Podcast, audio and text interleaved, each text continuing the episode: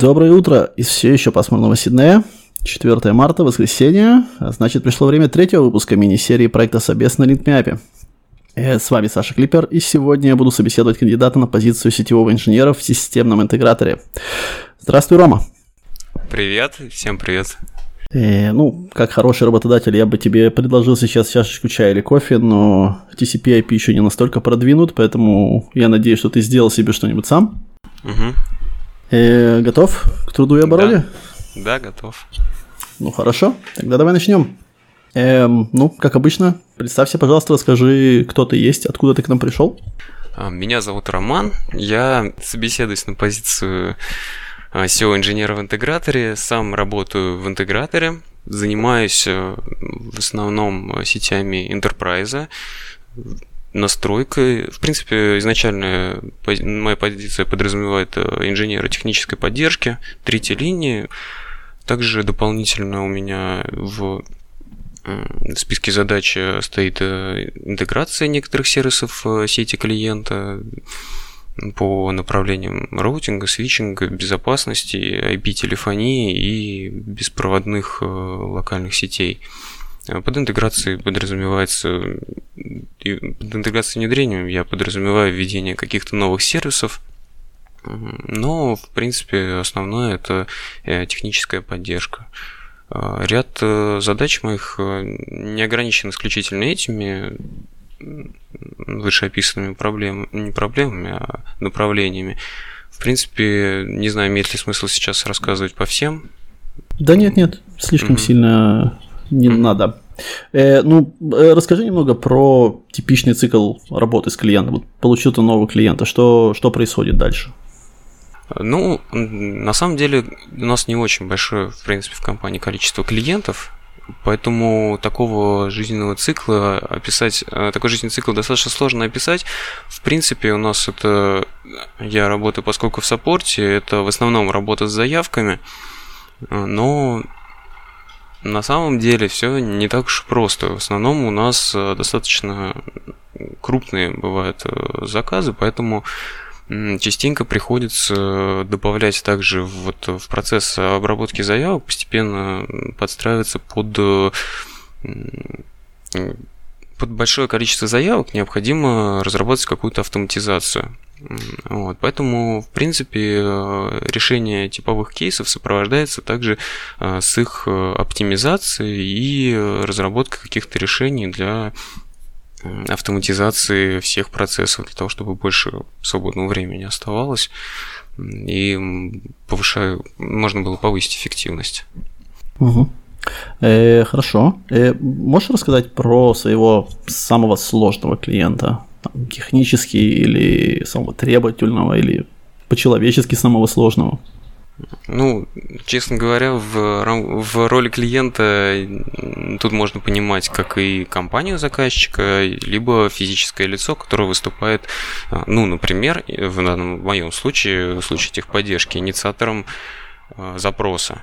Инициатором... Ну да, да, да, само собой. Угу. Вот, если мы говорим об инициаторе запроса, то таких у нас сотни людей. Вот, и все со своими, каждый со своей историей.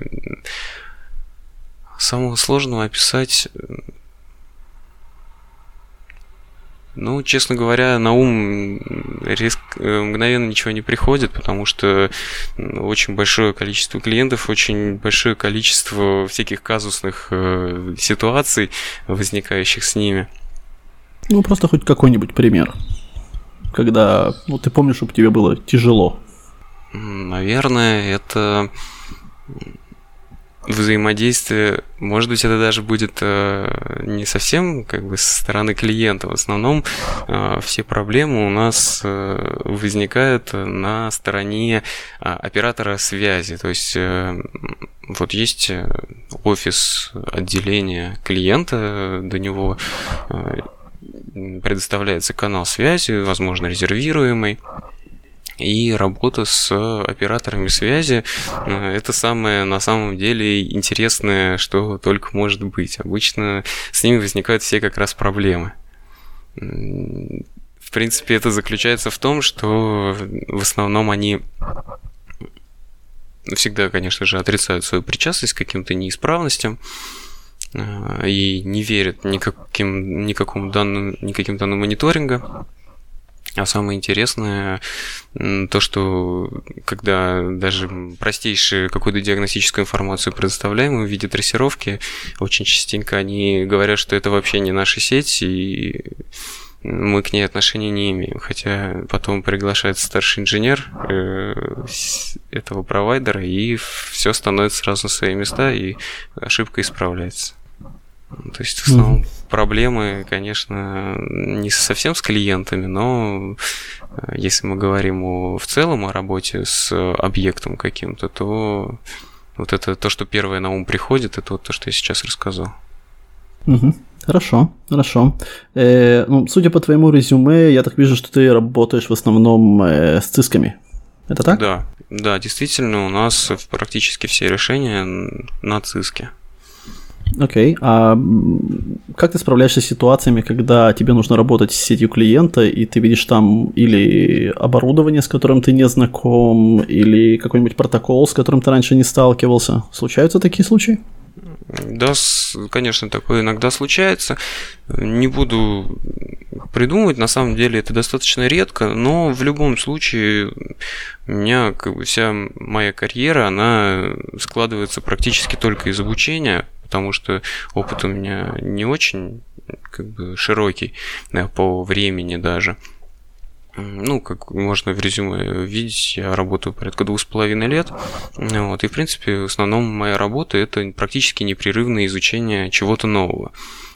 Как э, было изучено решение, про решение вендора Cisco, так э, параллельно э, я могу основываясь на текущем опыте, достаточно быстро изучить решения других вендоров. Это, ну, конечно, это требует определенных усилий, перестройки, немного, ну, конечно, всегда присутствует какая-то перестройка, потому что, ну, в плане такой ментальной, ментальной нацеленности, вот, потому что очень часто в других фендерах все настолько по-другому реализуется, что э, волосы дыбом встают. Но, с другой стороны, я понимаю прекрасно, что э, ЦИСК это не самое главное, что есть в жизни, и ориентироваться именно на нее не имеет смысла в плане решений. В плане там каких-то сертификаций, это как бы совершенно же другой разговор.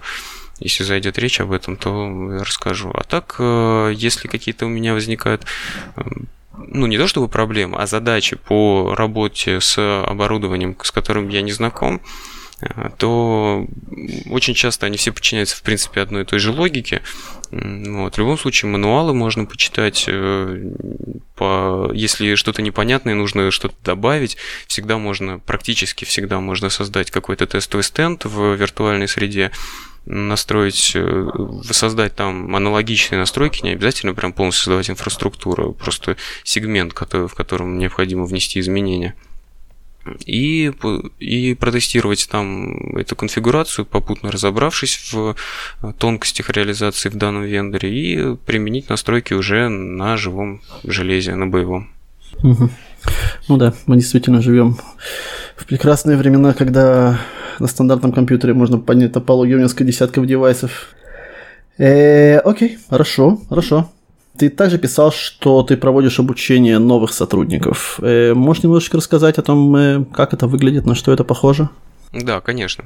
Хотел бы здесь небольшое вступление к этому, к этому пункту.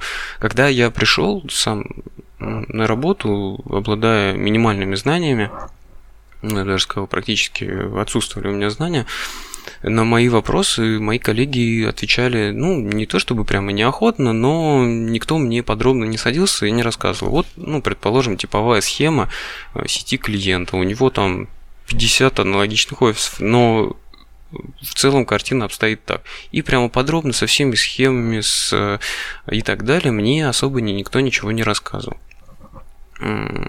конечно, отвечали на все мои вопросы, но такое вот, э, скажем так, полного погружения в рабочий процесс у меня э, за счет своих собственных сил. То есть зашел, сам все оборудование изучил, посмотрел, что как происходит, что где, и заявки, заявки, заявки, в течение которых я как бы и разбирал, в ходе решения которых я разбирался в топологии, например, сети или каких-то, ну, в принципе, любых остальных проблем. А, Поэтому, когда начали набирать, э, ну, у нас со временем приходят новые сотрудники из-за того, что как-то расширяется, расширяется количество клиентов, и, соответственно, необходимо э, увеличивать э, количество персонала для того, чтобы отдел мог справляться с решением задач, я понял, что для нового инженера действительно достаточно сложно погрузиться в в рабочий процесс, не имея полного представления, как в принципе все работает. Это касается в основном топологии э, сетей. Несмотря на то, что есть схемы, все равно сложно понять, там, где L3 VPN, где L2 VPN, где еще какие-то проблемы могут быть. Не проблемы, а какие-то решения топологии. Э, поэтому я начал с того, что через некоторое время после того, как э, к нам начали приходить новые сотрудники, я сначала отвечал просто на их вопросы какие-то, потом понял, что отвечать каждый раз на аналогичные вопросы это достаточно неэффективно, поскольку это занимает достаточно много времени. И поэтому начал рисовать схемы, видео, такие симпатичные схемки, ну, на мой взгляд. вот. И после этого эти схемы ну, начали как бы размножаться, размножаться, и я начал, я решил, что начал как бы аккумулировать все вопросы, часто задаваемые от моих коллег. Это на самом деле касается не только сетевого отдела, есть еще другие направления по администрированию инфраструктуры Microsoft, э, Linux э, и так далее. Вот. Начал аккумулировать какие-то вопросы, которые они чаще всего задавали. Или я понимал, что у моих коллег нет четкого понимания, да, например, как вообще вот последняя, которая презентацию проводил, прям такую полноценную, создал встречу, там, в Outlook пригласил коллег в э, переговорную и показал свою презентацию. Вот это были, э, была презентация по телефонии. Я экспертом по телефонии не являюсь, но в ходе подготовки к одной сертификации ЦИСК по Voice, ну, по Collaboration, на самом деле, неважно, изучил некоторые основы, а также руководствуясь опытом, полученным при решении заявок и поддержке инфраструктуры заказчиков и нашего отделения, нашего офиса, я решил рассказать коллегам, каким образом, в принципе, в мире работает телефония, и это было достаточно, я думаю, интересно всем послушать, хотя может быть, у меня презентационные навыки еще не до конца развиты, но я думаю, что со временем придет и э, не только умение рисовать схемы, но еще умение рассказать э, и, и правильно рассказать. Угу. То есть это что-то, что ты сделал один раз, или это что-то более регулярное? Ну, Э, такую полноценную прямо презентацию с э, полным, скажем так, с полным, полной переговоркой людей, это, ну, не полный, там, человек 8, наверное, было. У нас не очень большой отдел, в принципе. Ну, вот, это было один раз, а так частенько я рисую схемы, и по несколько человек, когда собираются какие-то вопросы, по несколько человек мы собираемся, и я могу рассказать. Вот если у нас, например, новый э, коллега пришел, вот, я могу, например, его собрать, еще каких-то ребят, которые я понимаю, что они, в принципе, по данному вопросу где-то, ну, просто не в курсе, да, например, как э, вот именно вот эта часть сети работает, или как обстоят дела конкретно у этого клиента я могу собрать и рассказать, и такой там на полчаса, на час э, подробно рассказать, как у нас что происходит конкретно в данном модуле или данном направлении. Угу. Э, хорошо. По твоему резюме я вижу, что ты занимаешься, собственно, не только траблшутингом, э, но и внедрением новых протоколов, новых, э, нового железа, наверное, да? Случается такое? А, на самом деле руками железа на никакие, никакой клиентам я сам не ставлю. Вот, в основном это занимаются выездные специалисты, специалисты пусконаладочных работ. А, но что касается внедрения новых сервисов, э, то да, в принципе, такое бывает часто. Ну, не, не очень на самом деле часто, но в принципе такое бывает, когда э, необходимо, ну, что-то, это в принципе какая-то настройка, в основном это какая-то больше настройка, это не то, что нужно разработать какой-то дизайн, да, там проксирование, и так далее. Это в основном какие-то настройки, ну, вместе с коллегами, которые, ну, предположим, клиенту требуется добавить новый там какой-то сервер, про, прокси-сервер, да, предположим, в его сеть. Нужно посмотреть план адресации, нужно э, настроить, ну, кроме, естественно, там начальной базы конфигурации для транк плюс LCP до этого сервера. Вот, нужно настроить э, VCCP, ну, можно, да, ну, это как пример. Можно настроить VCCP для э, пересылки HTTP, HTTPS трафика маршрутизатором до сквида, ну, как пример. То есть какие-то такие, в основном это не проектирование, в основном это настройка вот в таком роде. Э, ну, ты можешь дать пример э, ну, самого большого решения, самого большого, самой большой фичи, которую ты вот таким вот образом интегрировал в сеть клиента? Ну, на самом деле, я не могу сказать, что это самая большой, большая фича локально, потому что локально она там занимает немного, но в принципе очень часто бывает такое, что нужно на всех э, там 100 или 200 отделениях что-то добавить. Там не то, чтобы, например, access-лист какой-то да, поправить, а, например, добавляется, решил клиент везде сделать резервирование.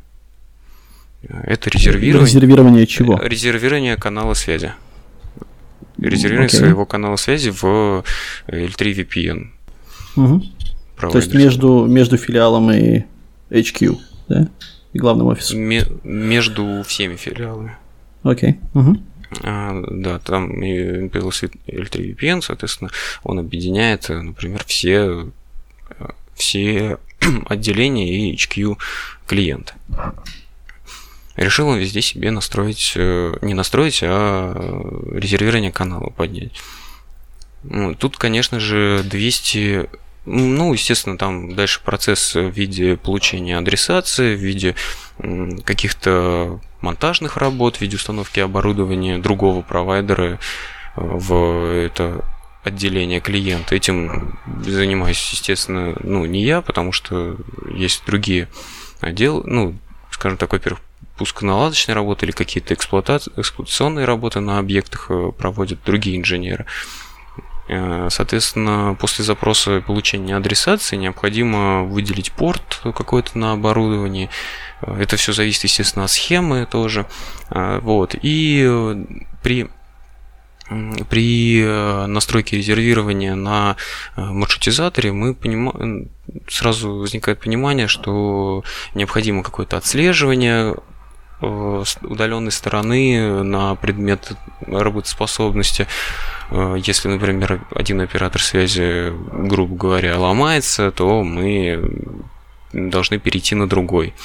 Вот, поскольку в, иногда используется BGP, это, конечно, задачу немного упрощает, поскольку мы можем по BGP э, просто по наличию соседства, да, используя алгоритм выбора пути самого BGP, если у нас от этого соседа ничего нету, или у нас этот э, сосед в дауне, то, естественно, мы будем использовать другой, само собой. Вот. Бывает также примеры, когда у нас используются статические маршруты в сеть провайдера. И э, в, в этот L3 VPN. И после этого э, возникает понимание, что необходима настройка отслеживания, трекинга некого. Ну, вот, соответственно, там одна из таких глобальных задач, это можно сказать, что на все маршрутизаторы нужно, э, во-первых, там настро... настройки какие-то дополнительные произвести в виде IP-шников на интерфейсах статического маршрута, но статический маршрут должен завязан быть на трекинге, трекинг этот завязан завязан на... Ну, source адрес должен быть, соответственно, с интерфейса, который смотрит в нового провайдера. Вот. И это, в принципе, такое достаточно комплексное решение. Это, это помогает, в этом помогает, естественно, средства некоторой автоматизации. Вот. В основном задачи не являются критически сложными с точки зрения реализации, они являются сложными с точки зрения глобальной настройки всех э, отделений. Вот. Таким, офис, таким образом, э, я собираю какую-то определенную таблицу по всем, предположим, отделениям, в, ко- в которых э, добавляется оператор связи новый, собираю с оборудования настройки каким-то э, дальше средствами автоматизации их э, их анализирую, нас, все это настраивается средствами автоматизации, и дальше в, в, в этот же файлик дописываю результаты настройки, какие-то э, диагностические данные и так далее. Ну, про автоматизацию на самом деле отдельно стоит говорить, вот, но если касается каких-то глобальных э, таких внедрений, то я не могу сказать, что это что-то такое очень мощное, очень сложное. В основном это, конечно, э, просто по настройке массовой. Ну, тут позволю немножко не согласиться, когда у тебя 200 филиалов, даже добавить строчку в Access List это далеко не тривиальная задача. Э, ну окей, хорошо. Ну вот, э, да, вот возвращаясь к тому же примеру, э, настроил ты все там, я не знаю, 100, 150, 200 филиалов. Э, ты как-нибудь тестировал это решение? Ну, э, на самом деле это тестируется... Нет, э, на самом деле, да, хороший вопрос. Данное решение после того, как э, ввелся дополнительный канал связи, э, обычно, естественно, это все изначально применяется на одном из устройств, либо на нескольких устройств, которые потом тщательно проверяются на наличие работоспособности. Естественно, изначально все это, э, все манипуляции с, с маршрутами, они предполагают то, что можно получить э, недоступность устройства из-за того, что что-то поменялось. Соответственно, изначально при настройке тестируется с э, reload in, потом reload cancel, э, естественно, в, там, в maintenance window это происходит. Вот, когда процесс конфигурации отлажен, никаких, признаюсь честно, таких тестов я не писал, да, хотя, естественно, э, напрашивается проверка переключения, например, канала связи на резервный в случае отсутствия какая-то тоже централизованная. Это хорошая идея, но нет, пока не, она не реализована. Угу, я понял. Хорошо. Хорошо.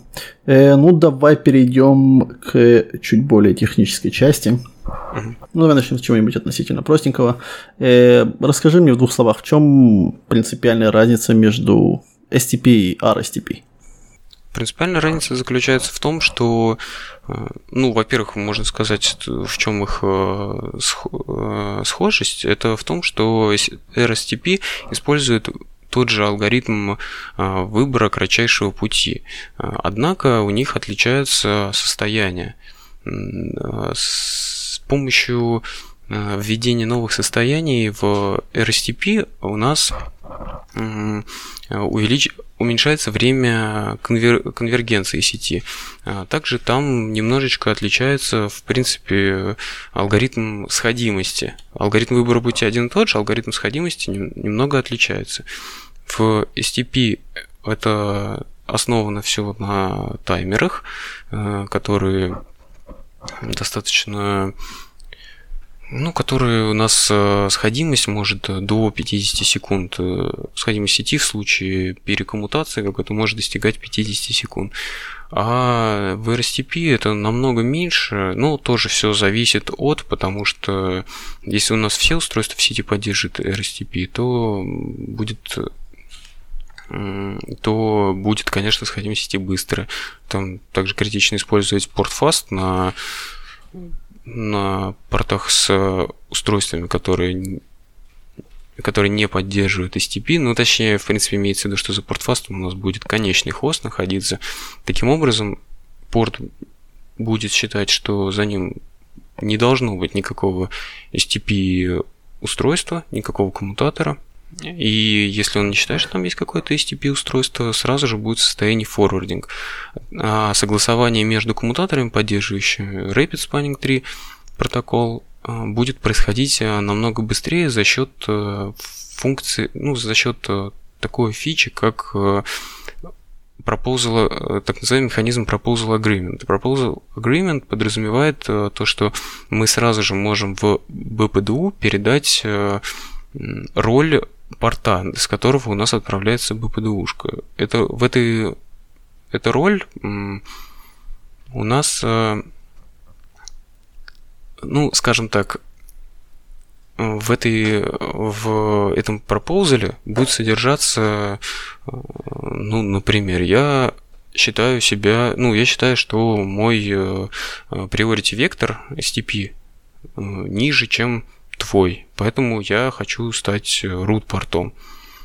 Э, на что другой может, э, на что другой коммутатор э, со своего порта может посмотреть на эту BPDU-шку, сравнить свой priority вектор с priority вектором соседа и ответить ему однозначно. Например, если у него priority вектор выше, больше в, просто в количественном да, понимании, можно подробно расписать приоритет вектор, я не знаю, стоит ли сейчас это делать или... Да нет, нет, нет, не надо.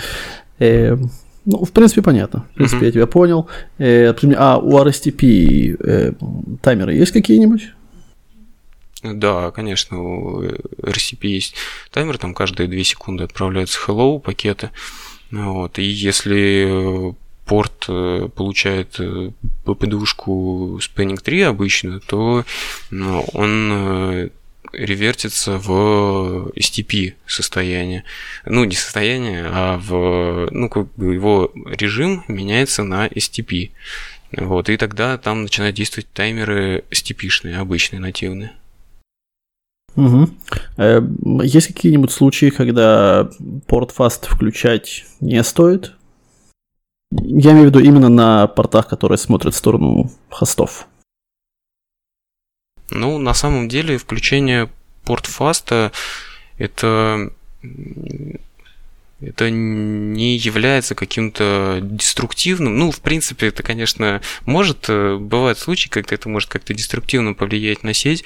А в момент реконвергенции сети может возникнуть L2 петля, однако при получении на порт fast BVD-ушки какой-либо порт э, перестает быть э, порт фастом, то есть он перестает э, быть постоянно в состоянии форвардинга и переходит в стадию изучения. Ну, это зависит уже тоже от протокола, который ну, который у нас будет RSTP или STP. Ну, так я из твоего ответа не очень понял. В таком случае будет какой-то негативный эффект или, или не будет? Негативный эффект при включении портфаста не будет, поскольку если там все-таки будет какой-то коммутатор, э, то мы получим от него BPD-ушку и сразу же начнем на этом порту э, у нас будет Spanning 3 в включенном состоянии. Вот. Еще бывает, э, конечно, когда у нас, например, транк до сервера или транк до роутера, но там тоже можно включить порт fast trunk потому что, в принципе, PortFast, он, во всяком случае, в имплементации Cisco, он включается только на только на аксессных портах. Поэтому я считаю, что нет, э, можно включать ну, на ум сейчас пока ничего не приходит, когда нельзя включать э, на э, аксессных линках. На линках в сторону хостов. Угу. Окей. А как насчет BPDU фильтр? Знаком с такой фичей? Да, BPDU фильтр в принципе выключает работу Spanning 3 на данном порту, но том, на котором мы применили эту функцию, и э, соответственно все входящие BPDU будут у нас фильтроваться, что значит отбрасываться, и исходящие BPDU не будут э, отсылаться на этот порт. Ну, в принципе, не будет исходящих BPDU на этом порту. И мы даже не увидим это в шоу Spanning 3 в там какое-то, ну, шоу Spanning 3 мы этот порт не увидим, потому что на нем не запущена работа Spanning 3. Хотя, в принципе, если мы включим у Cisco есть команда, которая def, default включает везде, на всех PortFast ах включает ну тут ладно, не буду лезть в дебри, боюсь запутаться, потому что у них э, достаточно есть такие э, дефолтные команды, которые из глобального режима настраиваются, и мы можем настроить э, PortFast BPDU filter default, и он включится на всех портах. Но если мы получим опять же BPDU-шку одну, то то, по-моему, он тоже отключается. Но это надо просто вспоминать. Под отключается, ты имеешь в виду, что порт просто станет обычным spanning tree портом, да? Да, но если мы просто VPDU фильтр назначим на порт, то он никогда не станет spanning tree портом. Угу. А в каких случаях используется BPDU фильтр? Можешь мне сказать? Где он нужен? Ну, я, я использую BPDU фильтр, когда в, в провайдерский э, коммутатор, например, если мы подключаемся, то имеет смысл использовать BPDU фильтр для того, чтобы, ну, во-первых, у нас не было сообщения о каких-то inconsistent, inconsistent виланах, ну и вообще не имеет смысла запускать Spanning 3 на оплинке к провайдеру. Угу. Хорошо. Хорошо. Эм, скажи мне, э, с ProxyArp знаком с такой фичей? Да, знаком, в принципе. Э, можешь мне немножко рассказать, да. где она используется, зачем она нужна? Да, ну, наверное, явных примеров э, использования в продакшене не расскажу, но могу рассказать, хотя, может быть, расскажу, сейчас посмотрим. А, если, ну, во-первых, ProxyArm. Если у нас хост в сети, в котором Предположим, у нас проксер включен на маршрутизаторе, который имеет э, два настроенных интерфейса в двух разных сетях. Если на маршрутизаторе на интерфейсе, за которым находится один из хостов, находится а, включен прокси ARP, то при попытке хоста пингануть хост в другой подсети, в случае, если у нас на хосте не настроен IP Default Gateway, ну, то есть шлюз по умолчанию, у нас а, маршрутизатор может ответить арпом данного хоста. А, э, арпом хоста, находящегося в другой сети. Э, Mac, там будет его интерфейс, э, с которого производится Mac интерфейс, за которым находится хост, с которого э, производится инициация данного, ну, данного обращения. Э, подожди одну секундочку. То есть, э, грубо говоря, если у нас есть раутер, да, вот ты сказал, с двумя интерфейсами, скажем, mm-hmm. fast 00, fast 01, да. за fast 00 сидит хост, который пытается сейчас пропинговать хост, который сидит за fast... Э, Пардон, я сказал, за fast, да, за fast 00 сидит хост, uh-huh. за fast 01 сидит другой хост, который мы пытаемся пинговать. Uh-huh. Значит, fast, э, хост, который сидит за fast 00, пытается арпить этот э, хост, который сидит за fast 01, и раутер тогда ответит э, каким маком? Если а, раутер ответит а, маком а, своего fast 00 интерфейса при угу. ответе на запрос ARP до у хоста, находится, который находится за FA01.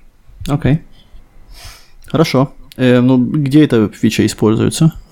Видел когда-нибудь в продакшене? Да вот пытаюсь вспомнить. Ну, на самом деле, вообще ничего в голову не приходит, кроме одного. Читал, когда про EHRP Overtap, который там, конечно, такая интересная достаточно схема. Cisco, насколько я понимаю, не так давно появился протокол, и в этом EGRP Overtap используется Lisp инкапсуляция, это Locator ID Separation протокол. Я его, честно говоря, не очень хорошо, ну, в смысле, вообще, можно сказать, не знаком с ним, не использовал в реальной жизни. Вот, но там используется инкапсуляция Lisp, и на и там конфигурация... А, все, я понял, да, вот это меня навело на хорошую мысль. А если у нас настроен, например, IP route, э, неважно, что там дальше, ну, предположим, дефолт, да, и мы в маршрутизаторе каком-то, и мы указываем исходящий интерфейс, ну, например, IP route 000, все нули, FA 01. А, таким образом, чтобы пингануть э, ну, любой хост, мы в э, этот интерфейс отправим ARP запрос, потому что ну, предположим, мы находимся в сети 10.0.0.0, э, у маршрутизатора точка 1, и он хочет пингануть э, 10.1.0.0 какой-то адрес.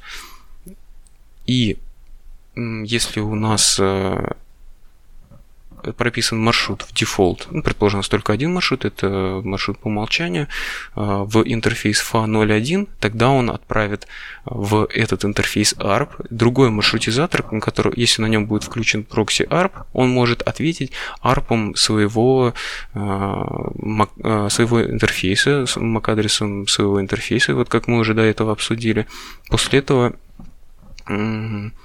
маршрутизатор, э, который первый наш, с которого мы пытаемся добраться до удаленного хоста, отправит э, пинг в его сторону, ну, что значит э, Ethernet Frame будет destination MAC адреса второго маршрутизатора, создав в ARP таблице запись для конкретно одного хоста. То есть 10.1.001 это уже другая подсеть, не наша, угу. да, она у нас создаться в ARP-таблице, это запись.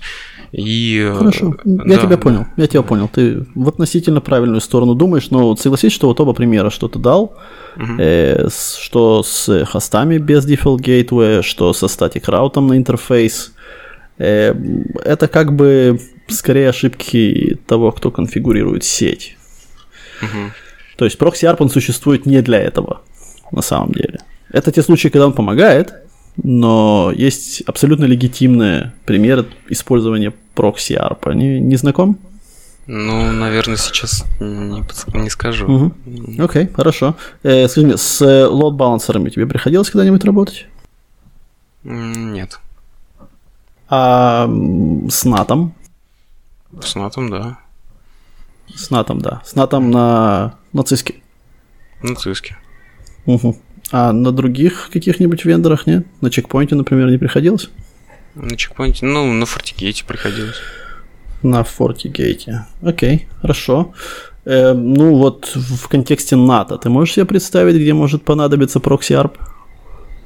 А, ну да, да, да. Если мы трансляцию э, делаем если у нас, например, трансляция происходит не в интерфейс, ну, предположим, у нас FA01 смотрит в сторону провайдера, и мы делаем а, трансляцию а, а, так. Ну, предположим, мы хотим опубликовать какой-то сервис, грубо говоря, да, у нас а, есть белый айпишник, и за может быть, даже, например, э, подсеть какую-то выделять провайдер, там, 29 или 28 на стык, мы можем, во-первых, опубликовать опубликовать другой адрес, не адрес интерфейса запросто, и таким образом роутер будет отвечать на ARP э, до нужного адреса. Ну, если у нас, например, роутер адрес 10.00 один, мы можем опубликовать адрес 10.0.0.2 для доступа к какому-либо сервису.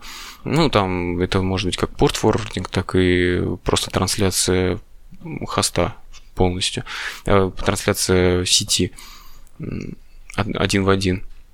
Угу. Тогда маршрутизатор будет отвечать ARP ом другого хоста. Хотя я не уверен, что можно ли назвать это proxy ARP ом. Ну, это зависит от вендора, с которым ты работаешь. В чекпоинтах, как минимум, как минимум раньше, э, тебе proxy ARP нужно было включать отдельно, чтобы заработал NAT. Без него он просто не работал.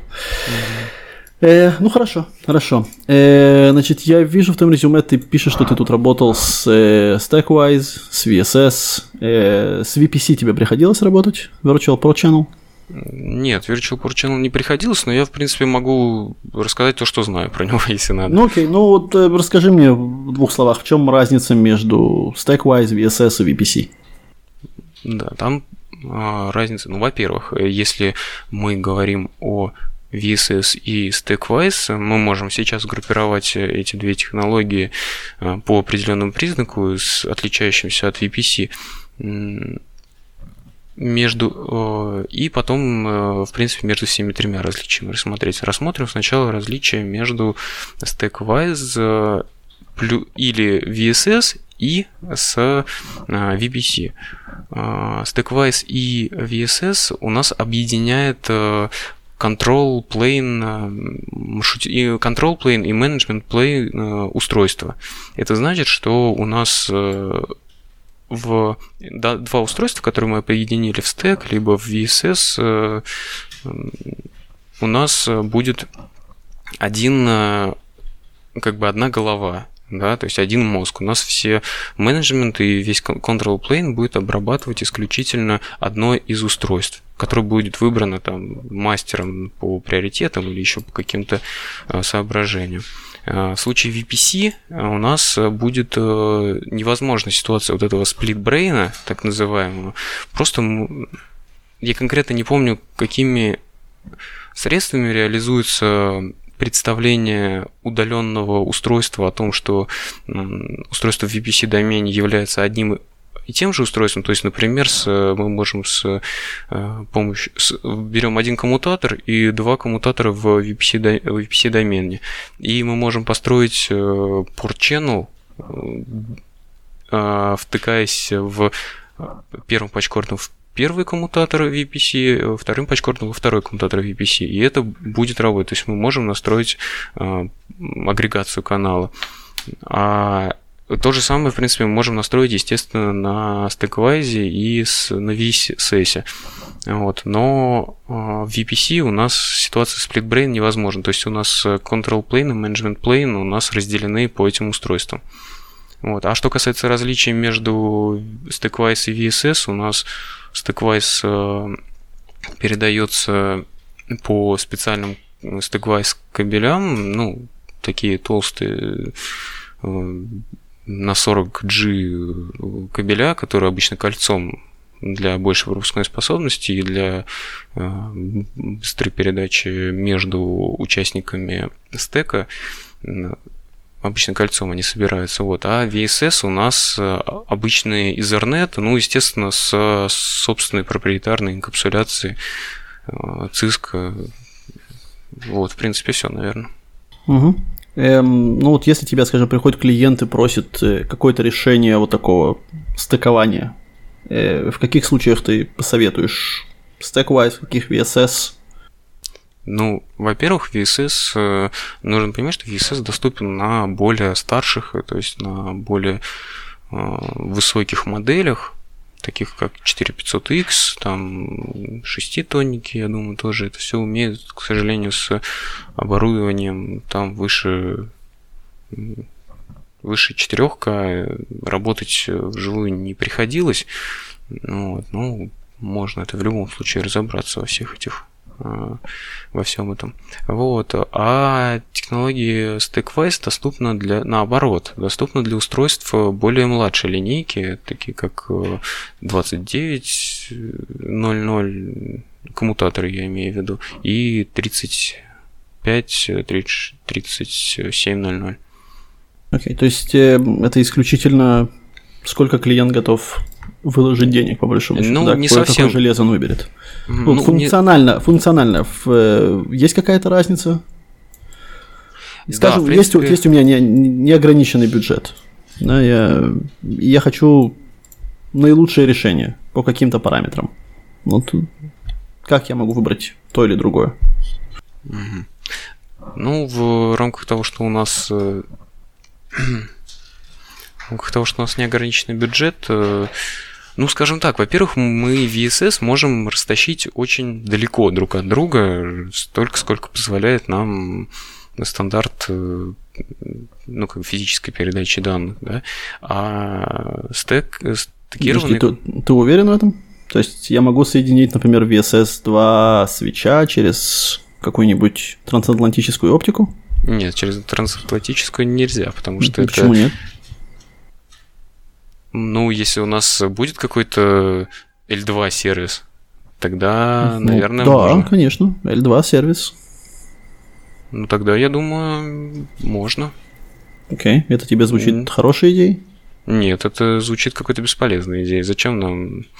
Ну, а почему? Ну, это, ну, в принципе, не имеет смысла, я думаю, э, в VSS VSS домен объединяете два устройства, которые находятся на таком значительном расстоянии друг от друга. Ну а почему нет?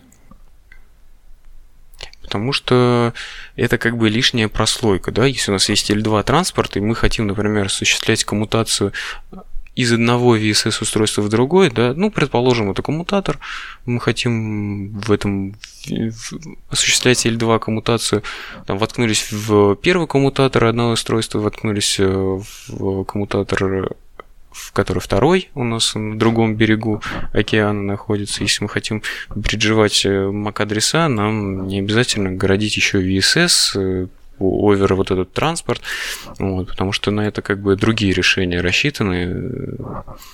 Наверное, я не уверен, okay. в общем, что, что есть смысл какой-то так делать. Ну, окей, хорошо. А какие решения в таком случае ты бы мог предложить? Если вот я хочу трансатлантический L2, вот такой вот. Угу. Ну, существует, в принципе, если мы говорим о клиентских э, либо провайдерских L2 VPN, тут как бы можно можно использовать там либо клиентский какой-то L2 туннель, либо э, провайдерский L2 VPN, хотя то есть Наверное... просто тупо, ну, грубо говоря, взять очень длинный шнурок и подсоединить его в разные, в два свеча с двух сторон Атлантики, да? Нет, не, не новый. Почему? Зачем новый, если есть уже провайдерские сети? Которые... Не, не, ну хорошо, да, я понимаю. Ну, как бы с, с точки зрения меня как клиента, да, я увижу просто один длинный шнурок. Что там будет посерединке, уже не очень важно. Да, да, это будет один там большой коммутатор и один длинный шнурок. Окей. А что, если этот шнурок падает? Я не совсем понимаю, что какой здесь ну, в смысле, ответ. Ты, ре, как-то резервировать же это дело надо? Ну, конечно, зарезервировать. Ну, вообще, как бы резервирование L2 канала тоже, наверное, не очень хорошо себе представляю, потому что это какой-то должен быть трекинг определенный. В любом случае э, нужно конкретную ситуацию посмотреть, да, мы можем, да можно все что угодно сделать, можно много чего придумать, там поставить какой-то, если мы говорим про конкретный коммутатор, мы можем настроить там трек э, порта или э, даже какой-то embedded event manager реакцию на какое-то определенное событие и но если насчет того, что, например, маки пропали на порту, да, как, как здесь отреагировать, я не уверен, что как отследить наличие маков на порту и переключение на резервный канал. Пока себе плохо представляю переключение okay. на резервный канал L2. Но ну, это нужно а, как а, а, а если, если ты хочешь резервацию, да, просто в дата-центре, да, ты уже сегодня описывал, LACP, например, это же, в принципе, резервация L2, нет? Да, да, конечно. Ну, это резервация между двумя устройствами. А, ты имеешь в виду, если мы хотим в какой-то VPLS э, сделать резервацию L2, это, по-моему, по-моему, если у нас VP... Э, мы используем сервис VPLS и хотим еще и э, резервацию по L2 сделать, это обычно VPLS не решается. По-моему, это что-то типа Enhanced VPLS или Advanced VPLS, ну, я, честно про, говоря. Про VPLS сказал ты. Я ничего про VPLS не говорил. Эм, не, ну просто. Ну, ну хорошо, да, ну, я... что, мне, что мне помешает взять просто какой-то L2, два L2 канала, да, трансатлантических и соединить их в LACP. Это хорошее решение? Да, честно говоря, не очень. Я считаю, не, не очень хорошим решением, поскольку у нас э, вот эти э, контрол ПДУшки, протокол LCP могут приходить э, вообще с разными... Ну, во-первых, э, скорость канала может отличаться, могут отличаться задержки на канале, какой-то джиттер э, и так далее. У нас, если канал не очень стабильный и так далее, этот LCP может периодически разваливаться, плюс LCP подразумевает под собой балансировку по хэшам между каналами. Это балансировка именно там, исходящего, грубо говоря, трафика из коммутатора. И если мы будем балансировать по двум абсолютно разным каналам с разными э, характеристиками, тогда это, возможно, приведет к, не, ну, к неизвестным последствиям. Это может как бы э, плохо влиять на сервисы, в том числе, особенно на реал-тайм сервисы. Угу. Хорошо, хорошо. Ну, давай перейдем к следующей теме.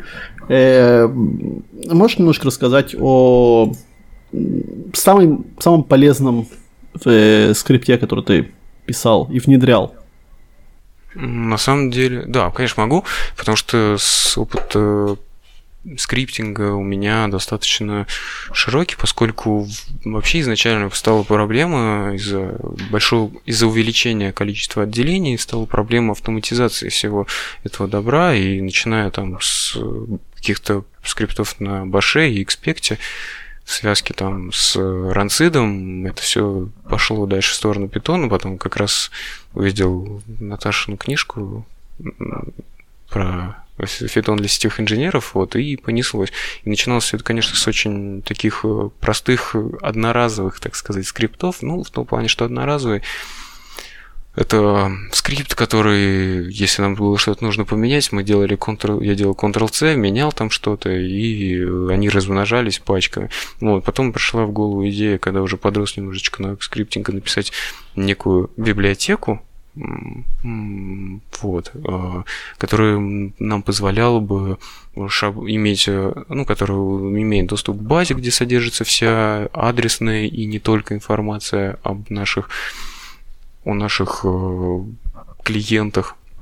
Дальше все это переросло больше, в итоге вылилось это в такую достаточно хорошую и эффективную затею, как библиотека классов, в которых описаны все устройства, которые у меня, в принципе, встречаются в а, в клиентских, ну, например, устро... такие устройства, как роутеры, да, ну, вот если, предположим, мы берем какой-то один проект, да, там большой проект, много отделений, схожая, не одинаковая, но схожая конфигурация в конфигурация в том плане схемы сети в отделении.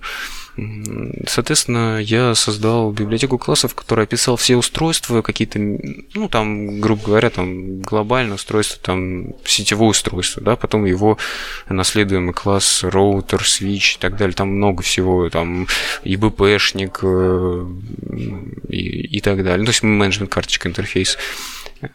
И э, дальше у них описал методы доступа к ним, потому что не всегда все решается, к сожалению, один, одним NetMig, там еще где-то приходится на экспекте, на PExpect, точнее, что-то дописывать. Вот в итоге это вылилось в, один, в одну такую большую библиотеку, которую сейчас очень эффективно используется из-за того, что э, при доступе к какому-то объекту я просто забиваю там, ну, например, офис э, это объект офис а потом, например, офис Gateway, там, конфиг и какую-то одну команду. Или for office in offices, и дальше я настраиваю одну команду на всех офисах. Вот, то есть это такой как бы собственноручный, э, заточенный под конкретные нужды Ansible получился. Вот, она, а самая полезная там функция, ну, одна из самых таких прикольных, не то чтобы полезных, одна из самых таких прикольных это построение карты сети. То есть это все завязал э, добро на Telegram-бота и э, техподдержка, как бы, ну, наши ребята тоже, в принципе, пользуются периодически этим, ну, потому что это достаточно удобно. Там всякие отчетики по состоянию портов и так далее, ошибки можно посмотреть, и он сразу тебе вводит, вот там, вот там вот ошибки, ну, или какие-то еще неполадки могут быть. Вот. И самое, на, самом, на мой взгляд, интересное, это он строит карту сети, ну, исключительно по CDP, э, проходится по всем устройствам, строит карту сети и э, прям присылает картинку тебе в личку, что, что, там, что там в сети творится. Ты уже смотришь, ага, вот здесь вот что-то они э, накоммутировали там местные админы. Ну, как пример. Угу. И встречался с каким-нибудь сложностями в процессе разработки? Что-нибудь ронял там, например, в процессе? Были какие-нибудь проблемы, которые тебе было очень сложно решить? Проблемы, которые наиболее сложно было решить, это время. А, это временные, скажем так, проблемы, потому что все это делалось в таком авра- авральном режиме, поскольку с увеличением, скажем так, загруженности в виде заявок каких-то и посторонних каких-то дел, ну, рабочих, тоже рабочих моментов, очень много было очень много было этого, я понимал, что если, если сейчас все не автоматизировать, то можно захлебнуться работой, как бы. Вот. Это все было в таком авральном режиме и там до, до ночи засидки с этими скриптами, но а, нет, ронять ничего не приходилось. Самая главная проблема это была исключительно очень такая, исключительно с временем. Но поскольку программировать мне действительно очень нравится, и это достаточно интересно, и приносит очень положительные результаты для эффективности работы, потому что когда ты автоматизировал какую-то задачу, ты понимаешь, что ты, во-первых, разобрался полностью, как это работает на сетевом уровне, потому что, чтобы что-то автоматизировать, нужно понимать, как это действительно работает. Мы не можем автоматизировать то, что какой-то черный ящик. Ну, во-первых, ты разобрался во всех деталях, во-вторых, ты разобрался в, программировании, в чем тоже как бы плюс для сетевого инженера, я считаю, и э, сохранил себе очень много времени. Угу. Хорошо. Ну, я вижу, у нас времечко поджимает, поэтому последний вопрос. Эм, ты мне можешь сказать, как работает аутентификация в, ну, скажем, BGP? Так, BGP у нас используется... Ну, на, уровне, на уровне пакетов, я имею в виду. Настроил ты, включил аутентификацию, что, каким образом это повлияло на пакеты? Ну вот э, прям первый пакет, может быть, и не расскажу, но в любом случае в BGP у нас, в отличие от OSPF, используется того же самого SPF, используется аутентификация по в виде TCP option. Э, в виде TCP option передается у нас э, MT5 хэш пароля, и, соответственно, получающая сторона... В общем, это возложено на механизм TCP аутентификации, который передается в TCP option. Угу. То есть, э, когда говоришь MD, MD5 хэш пароля, то есть во всех пакетах этот хэш будет одинаковый, да, потому что пароль-то не меняется? Не-не-не, там, ну я, честно говоря, вот тут э, плаваю, честно скажу, я с этим механизмом не, ну я слышал про него, да, я могу сказать, что вот TCP э, аутентификация, да, вот BGP во всяком случае использует, но не могу сказать, как она детально работает. Ну, что тебе твоя логика говорит, да, то есть если, если не менять пароль, и, как ты говоришь, MD5 хэш пароля, ну, то есть мы не можем его оставлять одинаковым. Не да? можем, Потому да, что иначе там... это довольно-таки... Уязвимо, да. MD5, да, он, в принципе, делает, уязвимый. Делает всю аутентификацию бесполезной. Угу. То есть тогда хэш нужно делать с чего-то другого. Да? Хэш, хэш с чего-то другого, да.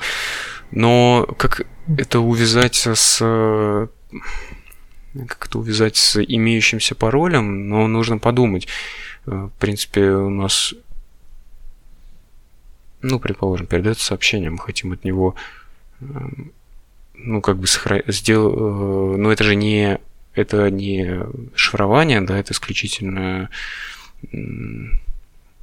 мы исключительно выясняем личность какого-то устройства, подход, ну, подходит ли оно нам. В таком случае, наверное, можно да, ну вообще, у нас... Э, ну, ты в правильную сторону думаешь, да. Я просто думаю, что, что здесь можно что здесь можно захэшировать, да, потому что это, угу. если была бы, если была бы у нас шифрование, да, это как бы другое дело. Почему вот. это другое дело? Если ну, бы ты, если бы это было шифрование, то что бы ты посылал?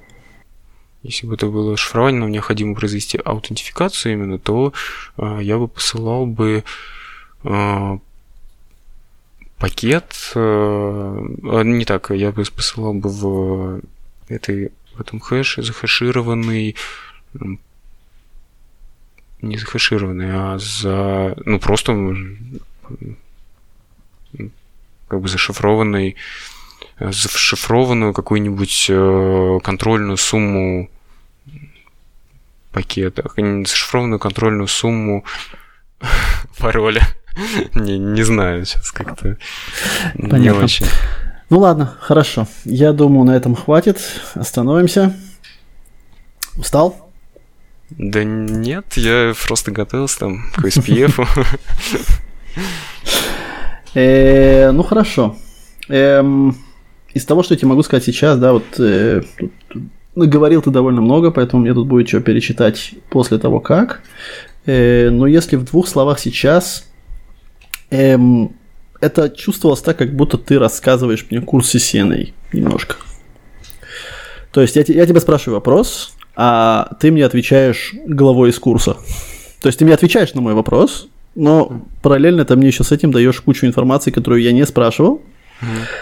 И было пару раз, когда ты сам в этой же информации запутался, то есть ты так же, как э, Марат на первом интервью, ты сам увел разговор в какую-то сторону, э, в которой ты сам не уверен, и я тебя специально не останавливал, да, я, я много очень молчал за этот час, большинство времени говорил ты. Uh-huh. И ты сам уводишь себя в ту сторону, в которой, в которой ты не уверен, и тебе приходилось как-то из этого выкарабкиваться. Чего делать не стоит. Ну, я немного запутался, извини, что перебил, я немного запутался, когда мы говорили о L2 резервировании, я подумал, что ты хочешь L2 резервирование там через э, Атлантику произвести, вот, а когда мы перешли на LCP, уже оказалось, что это какие-то два, два девайса, которые близко находятся друг к другу. Нет, не обязательно. Я, я, я просто тебе специально дал бредовый, э, бредовый сценарий, чтобы посмотреть, как ты мне аргументируешь, почему он бредовый. Эм, это не единственный случай, когда ты это сделал. Э, я тебе советую переслушать этот интервью потом.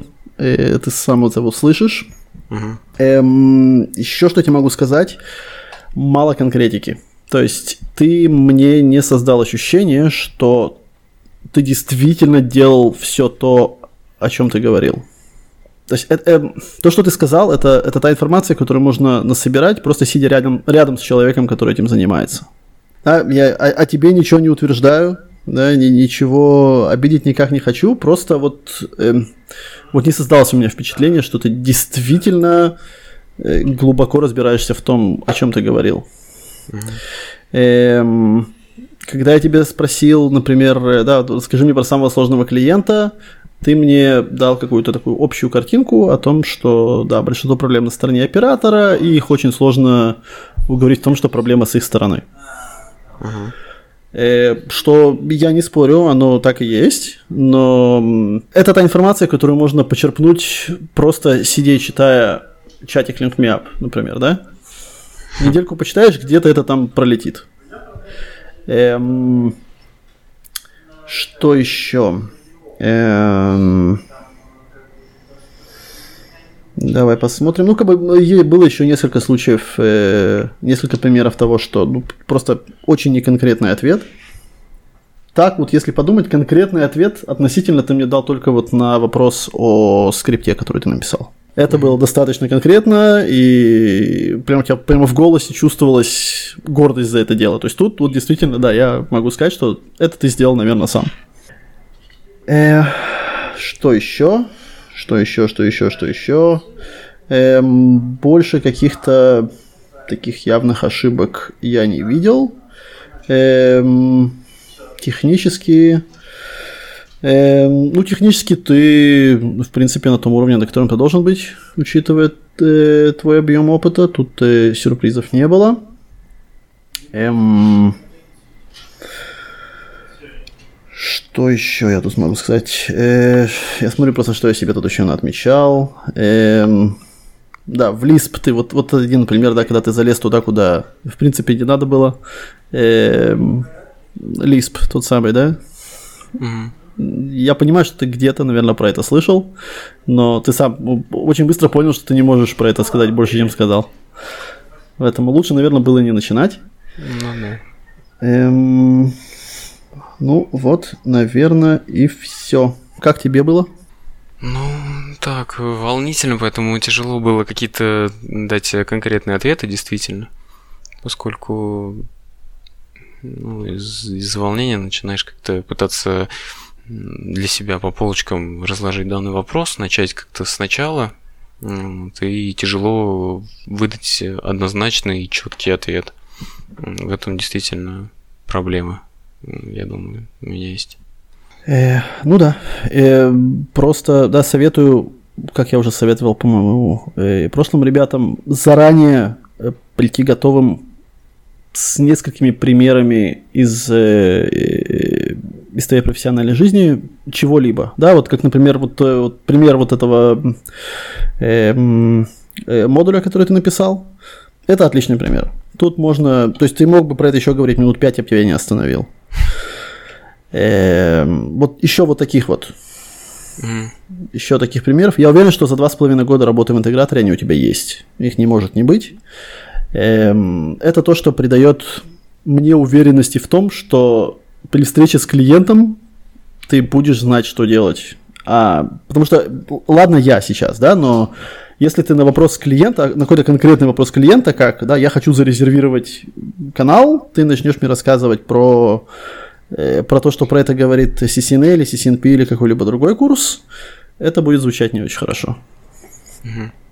Нужны какие-то очень конкретные решения, какие-то их плюсы, какие-то их минусы, стоимость, я не знаю, что-нибудь типа того. Ну окей, хорошо. Тогда на этом закончим. Спасибо тебе большое за участие. Спасибо тебе. И да, этот подкаст мы, наверное, выложим, как обычно, еще сегодня. Еще раз спасибо тебе большое и хорошего вечера. Все, пока. Счастливо.